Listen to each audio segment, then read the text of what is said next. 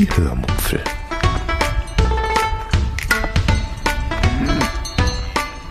Aus dem Tagebuch einer Allgäuerin.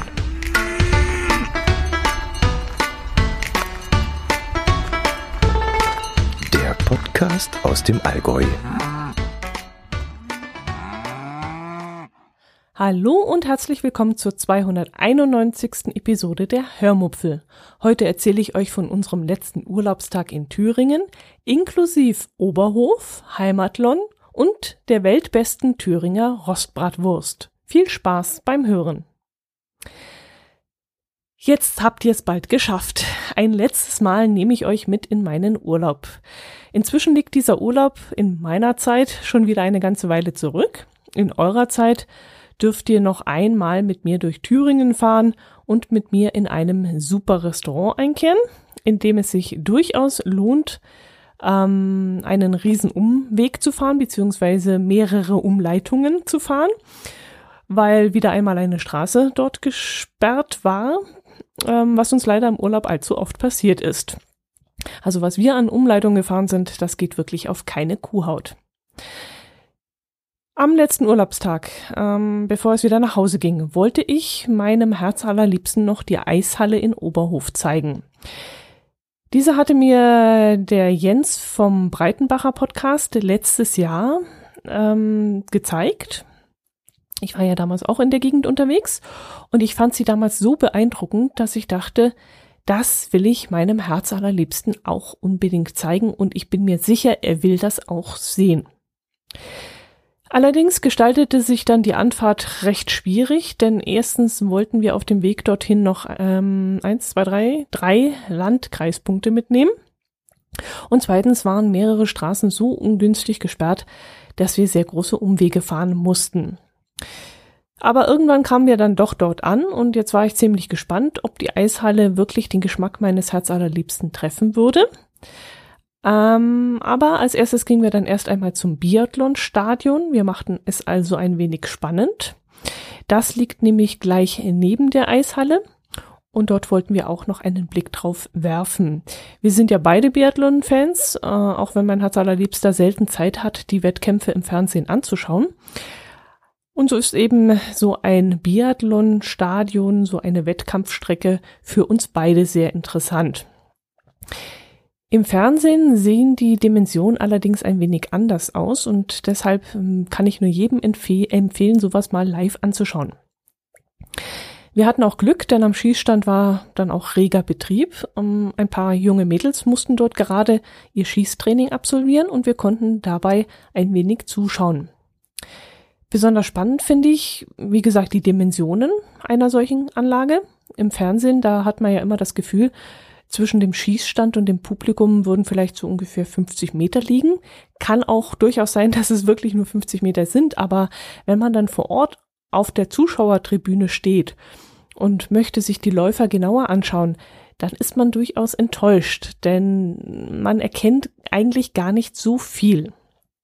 Im Fernsehen kann man den Biathleten ins Gesicht schauen, man sieht also die Anstrengung in ihrer Mimik aber wenn man da vor Ort im Stadion steht, kann man wirklich froh sein, wenn man aus dieser Entfernung überhaupt einen Biathlon in persona erkennt und äh, nicht die Rückennummer ablesen muss, um überhaupt zu wissen, wer das ist. Ich habe mir schon oft vorgenommen, einmal zu so einem Biathlonrennen zu fahren, nach Rupelding oder Antholz oder so.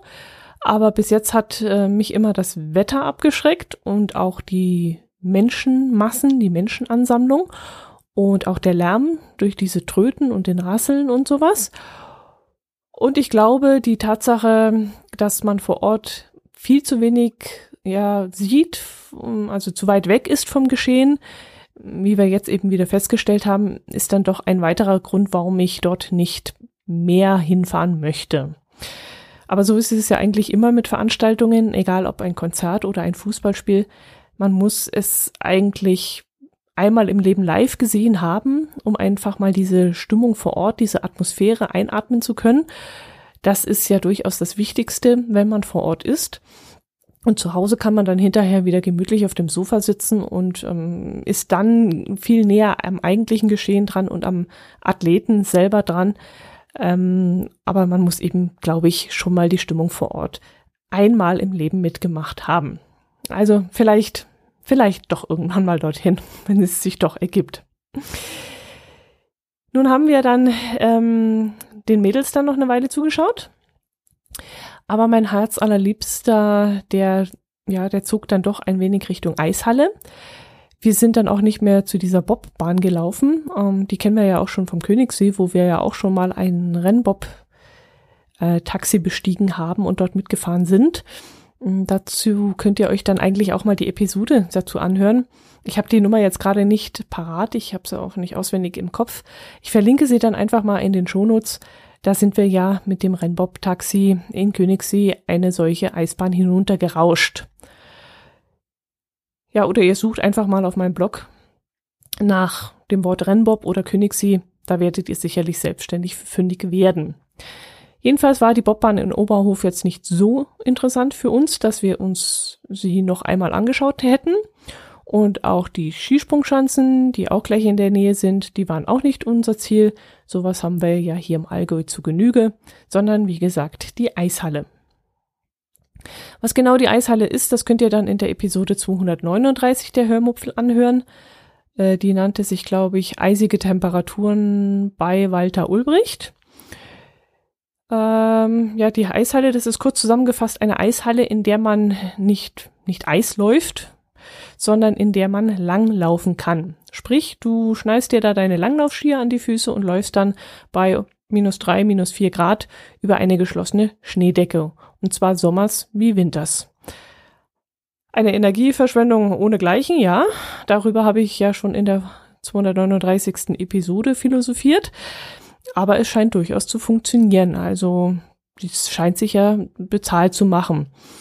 Und scheint sich selbst zu tragen. Oder ich, vielleicht ist da auch ein Sportverband dahinter oder ein Land, das das Ganze bezuschusst, keine Ahnung. Aber es scheint ja alles in Ordnung zu sein finanziell.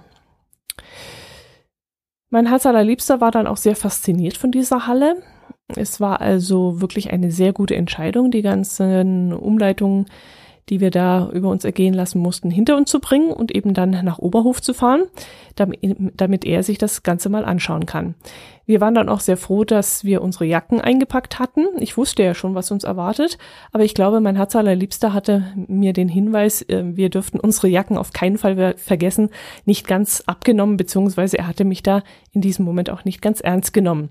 Er hat es zwar ganz brav gemacht, was ich gesagt habe, aber als wir dann aus dem Auto gestiegen sind, konnte ich an seinem Blick deutlich erkennen, dass er es wohl ein wenig übertrieben fand, dass wir zwei Schichten übereinander anziehen sollten.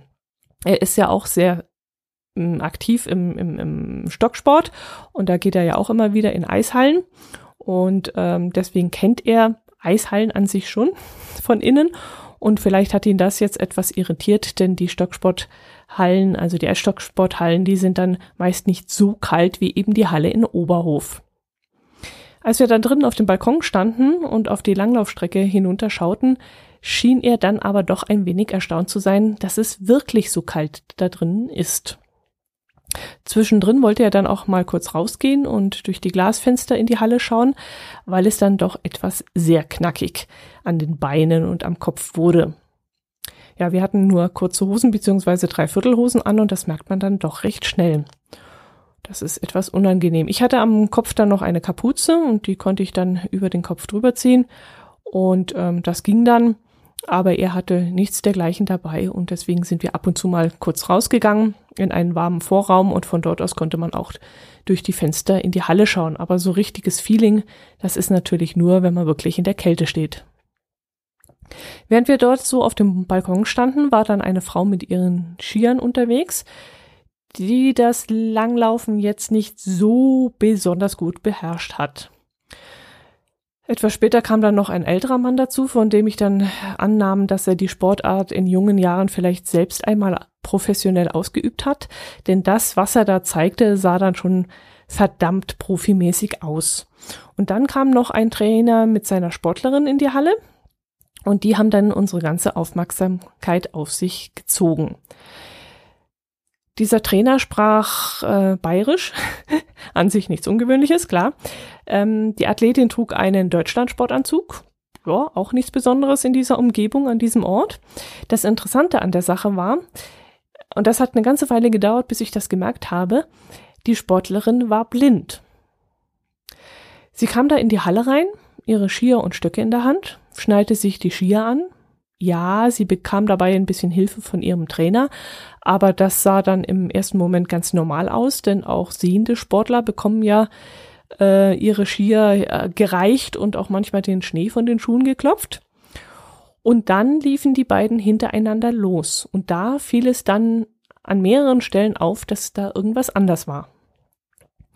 Zum einen hatte der Trainer mh, mm, ein kleines viereckiges Kästchen auf dem Rücken geschnallt.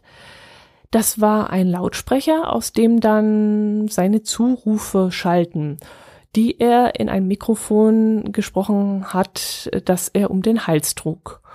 Und durch die Zurufe konnte sich die junge Frau nun orientieren. Der Trainer lief also vorne weg und gab dann in kurzen Abständen immer wieder Töne von sich. Was genau er rief, das konnten wir auf dem Balkon dort leider nicht hören. Ob er jetzt äh, irgendwie so links, links, links oder hopp, hopp, hopp rief, das weiß ich nicht. Jedenfalls konnte sich das Mädel an ihm orientieren und wenn eine Kurve kam, konnte sie auch erkennen, was sie nun tun muss. An einer Stelle wendeten die beiden dann, also sie liefen eine komplette Kehre und da passierte es dann, dass die junge Frau ihre Skier verkantete und dann leider hinfiel. Das hätte aber einer sehenden Sportlerin, denke ich, auch passieren können. Also das war einfach ein Lauffehler, vermute ich mal. Ähm, sie stand dann auch gleich wieder auf, hatte sich auch nicht verletzt und, war aber in diesem Moment ein wenig, ja, verunsichert ist das falsche Wort, ich denke, es war ihr ein bisschen peinlich. Jedenfalls versuchte sie, das, was da gerade passiert war, zu entschuldigen, vielleicht auch ein bisschen zu rechtfertigen. Aber auf mich machte das Ganze eher den Eindruck, als wäre das einfach ein Fehler, der jedem Athleten in so einem Moment passieren kann. Sie stieg da einfach ungünstig mm, in dem tiefen Schnee auf ihre Skier und ja, aber was weiß ich schon, keine Ahnung. Ich weiß nicht, ob die junge Frau Langläuferin oder Biathletin war, also beide Sportarten können ja auch durchaus von blinden Menschen ausgeübt werden. Aber es war für uns wirklich sehr spannend, das einmal zu sehen. Und ich muss sagen, mich hat das richtig gefreut. Ich habe mich in diesem Moment riesig gefreut, dass diese junge Frau ganz offensichtlich Freude an ihrer Sportart hatte. Und das hat mich, ja, es klingt jetzt doof, aber es hat mich glücklich gemacht in dem Moment. Nach dem Besuch in der Eishalle sind wir dann wieder in unser heißes Auto gestiegen und konnten uns aufwärmen und sind in die Nähe von Zellamelis gefahren. Zwischen Zellamelis und Schmalkalden liegt das kleine Örtchen Steinbach-Hallenberg und dort gibt es das Restaurant Heimatlon. Dieses Restaurant gehört der Ex-Biathletin Kathi Wilhelm. Und dort war Jens damals schon mit mir gewesen doch leider konnte ich damals nur ein Stück Kuchen essen und das auch leider nicht ganz aufessen, weil ich ja damals gesundheitlich recht angeschlagen war. Aber dieses Mal wollte ich unbedingt dort Abendessen gehen. Und das, obwohl mittags, äh, obwohl wir mittags schon zwei Rostbratwurstsemmeln verdrückt hatten. ähm, oh ja, verdammt, das habe ich ganz vergessen zu erzählen. Ähm, ja, mache ich noch, aber nachher noch. Erstmal zum Heimatlon. Obwohl ich eigentlich noch vom Mittagessen satt war, haben wir dort trotzdem zu Abend gegessen. Ich habe mir zwar nur einen Blattsalat bestellt, aber zu diesem sehr leckeren, gut gemischten Blattsalat gab es noch Rindfleischstreifen, Antipasti und selbstgebackenes Brot. Tja, und dann war das alles auch nicht nur lecker, sondern es war auch noch eine riesige Portion. Ich habe aber trotzdem alles geschafft, äh, weil es nämlich, ja, wie gesagt, super lecker war und ich in diesem Moment wirklich jeden Bissen genossen habe. Also da waren ganz viele Geschmacksnuancen dabei und sowas liebe ich ja, wenn ich hier eine Gabel nehme und es schmeckt danach und da eine Gabel nehme und es schmeckt anders und also nicht nur anders, sondern halt von, von süß zu salzig zu scharf zu, ähm, ja, allem möglichen. Das fand ich einfach richtig gut und das war wirklich ganz toll gemacht. Mein Herz allerliebster wollte mir dann noch ein Stück von seinem Flammkuchen abgeben, der auch sensationell lecker war. weil er es leider auch nicht packte. Aber das ging dann bei mir beim besten Willen nicht mehr. Also ja, da war ich dann auch sehr satt. Der Flammkuchen hieß übrigens irgendwas mit Muku, was ich in diesem Moment ziemlich gemein fand, denn Muku ist eigentlich ein Ausdruck, von dem ich bis dahin glaubte, dass ich ihn erfunden hatte. Aber naja, gut, welches Kind sagt nicht irgendwann einmal als, als, ja, als so kleiner Stöpske Muku, also zu einer hörnertragenden, vierbeinigen Wiederkäuerin, da ist es wahrscheinlich ganz normal, dass man als kleines Kind Muku sagt. Ich hatte mal einen Travel-Bug auf Reisen geschickt, der Muku hieß. Ich weiß gar nicht, gar nicht, ob es den überhaupt noch gibt. Da müsste ich echt mal auf dem Geocaching-Profil schauen, ob der überhaupt noch unterwegs ist oder ob der irgendwo verschütt gegangen ist. Hm. Ja, jedenfalls war das Essen sensationell lecker und mein Herz allerliebster meinte hinterher ganz lapidar und brachte es damit eigentlich auf den Punkt. Ähm, er meinte nämlich, das war das beste Essen, was wir in fünf Tagen Thüringen gegessen haben. Naja, äh, die Rostbratwurst auf der Wartburg war auch sehr super. Und naja, Gott, gut, er hat recht. Also kochen kann der Koch im Heimatlon. Das war wirklich alles sehr, sehr lecker. Kathi Wilhelm haben wir übrigens äh, nicht getroffen, wieder nicht getroffen. ähm, mir wäre das ziemlich wurscht, aber für meinen Herz allerliebsten wäre das sicherlich ein weiteres Highlight gewesen. Ähm, mir ist es ehrlich gesagt total Wumpe, ob ich einen Promi treffe oder nicht. Wohl, wenn es jetzt Sven Fischer gewesen wäre, dann vielleicht. dann würde ich jetzt vielleicht anders drüber sprechen.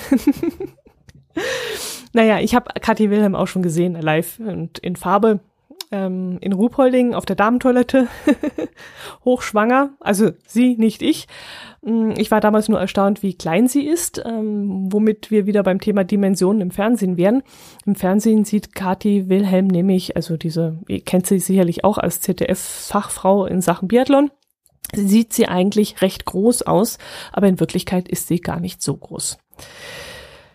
Ja, gut. Ähm, wir sind danach wieder zu unserem Campingplatz zurückgefahren und sind dabei auch durch Schmalkalden, Schmalkalden gekommen. Wir waren aber schon zu spät dran, um noch bei Fieber vorbeizuschauen. Fieber ist ein Süßwarenhersteller, der in Schmalkalden seinen Firmensitz hat und dort auch eine große Ausstellung beziehungsweise auch so etwas wie einen Fabrikverkauf betreibt. Ich bin jetzt kein Fan dieser Schokolade, ihr wisst, ich bin Schokoladenfan sehr, aber das ist jetzt nicht so meine Geschmacksrichtung. Äh, wobei die vermutlich auch, glaube ich, hauptsächlich Nougat-Schokolade herstellen, wenn ich das richtig verstehe. Und das ist sowieso nicht mein Geschmack. Jedenfalls hat Fieber vor ein paar Jahren äh, die Firma Heilemann im Allgäu aufgekauft. Und die Schokolade von Heilemann entsprach auch nie so unbedingt meinem Geschmack. Ähm, ich hätte mir nie von denen irgendwas gekauft. Und von dem her passt das schon so ein bisschen zusammen. Die beiden Geschmacksrichtungen von Fieber und von Heilemann. Ich glaube, rezepturmäßig sind sie sich da schon ziemlich ähnlich. Lange Rede, kurzer Sinn. Ähm, ich wäre da jetzt aus Neugierde mal zu Fieber gefahren und auch ähm, um meines Herz allerliebsten willen, weil er sowas ja sehr, sehr gerne mag. Er ist ja ein sehr süßer. Aber ja, äh, komischerweise hatte er auf meinen, meine Hinweise nicht unbedingt reagiert, dass wir doch eventuell noch, wenn es zeitlich passt, zu Fieber fahren könnten.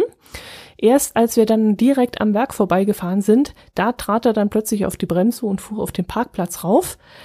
Ich denke mal, er war in dem Moment ziemlich überrascht, wie groß dieses Ding überhaupt ist. Ähm, ich nehme mal an, dass er sich unter Fieber auch nicht so viel vorbestellen konnte. Und weil ich dann auch noch erzählt hatte, Fieber hat Heilemann aufgekauft, dann dachte er wohl, naja, Heilemann ist ein kleines Unternehmen, dann wird Fieber da auch nicht sonderlich größer sein. Ähm, ja, und dann kamen wir da eben vorbei und er sah dieses riesige Werk und da hat er dann doch auf die Bremse getreten und ist mal auf das Gelände gefahren. Wir waren allerdings um 17.59 Uhr dort und um 18 Uhr wird der Verkaufsraum geschlossen und so konnten wir den Laden leider nicht mehr anschauen. Äh, das sollte es jetzt gewesen sein. Ach nein, ich wollte ja noch von der Rostbratwurst am, Mittwoch, am, am Mittag erzählen, genau. Wir waren irgendwo zwischen, äh, ja, wo waren wir? Suhl war schon, nee, Suhl war vorbei. Wie hieß das da? Stein, Stein, Stein, alles hieß Stein, glaube ich. Verdammt, ich weiß es nicht mehr. War es in der Nähe von Lauscher? In der Nähe von Lauscher, glaube ich, oder Neuhaus? Ich weiß es nicht mehr.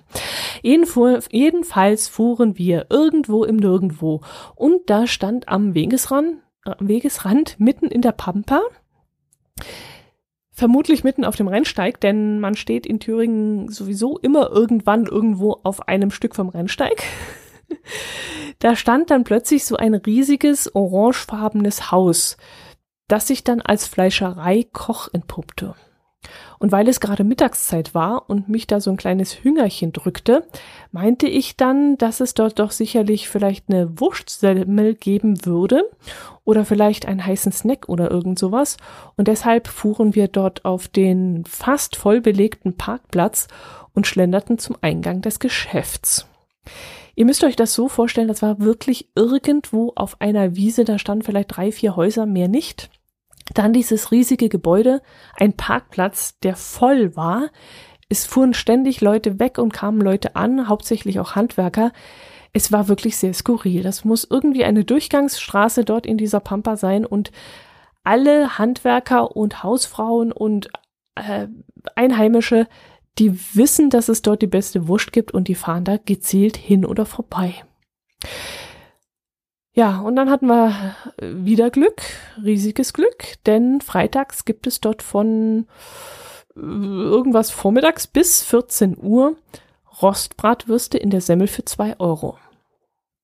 Und es war freitags und es war 13 Uhr. Ja, und dann war das genau unsere Sache. Ähm, wir haben da also gehalten und äh, da gibt es dann so eine Luke gleich neben dem Eingang des Ladens und dort hinaus oder heraus wird eben diese Wurstsummel verkauft. Und das war in diesem Moment genau das Richtige für uns, so ein kleiner Snack. Ja, und diese Rostbratwurst, die war so, ja, so stinknormal eigentlich, so ohne Shishi und was weiß ich. Einfach nur mit ein bisschen Senf drauf, eine kleine Semmel und diese knackig gebratene Wurst. Direkt vom Metzger, ganz frisch. Und die war wirklich sensationell lecker. Wir haben dann jeweils eine Wurst für uns bestellt. Äh, mein Herz allerliebste eine und ich. Und weil die wirklich so lecker geschmeckt hat, haben wir gleich noch eine hinterher gegessen. Und weil neben dieser Fleischerei auch noch ein Café mit dem Namen, es war sogar ein Eiscafé, glaube ich, Eiscafé Limbach war, haben wir uns zum Nachtisch noch dort zwei Kugeln Eis besorgt. Ja, und somit war dann die Nahrungsaufnahme für diesen Tag erledigt. Ja, wir sind aber trotzdem noch bei Kathi Wilhelm eingekehrt. und da brauchte ich mich dann auch wirklich nicht wundern, dass ich dann zwei Kilo mehr mit nach Hause genommen habe nach dem Urlaub. Aber dafür ist ja Urlaub da, oder? Dass man sich um solche und andere Dinge keine Sorgen macht, sondern einfach mal abschaltet und den lieben Gott einen guten Mann sein lässt.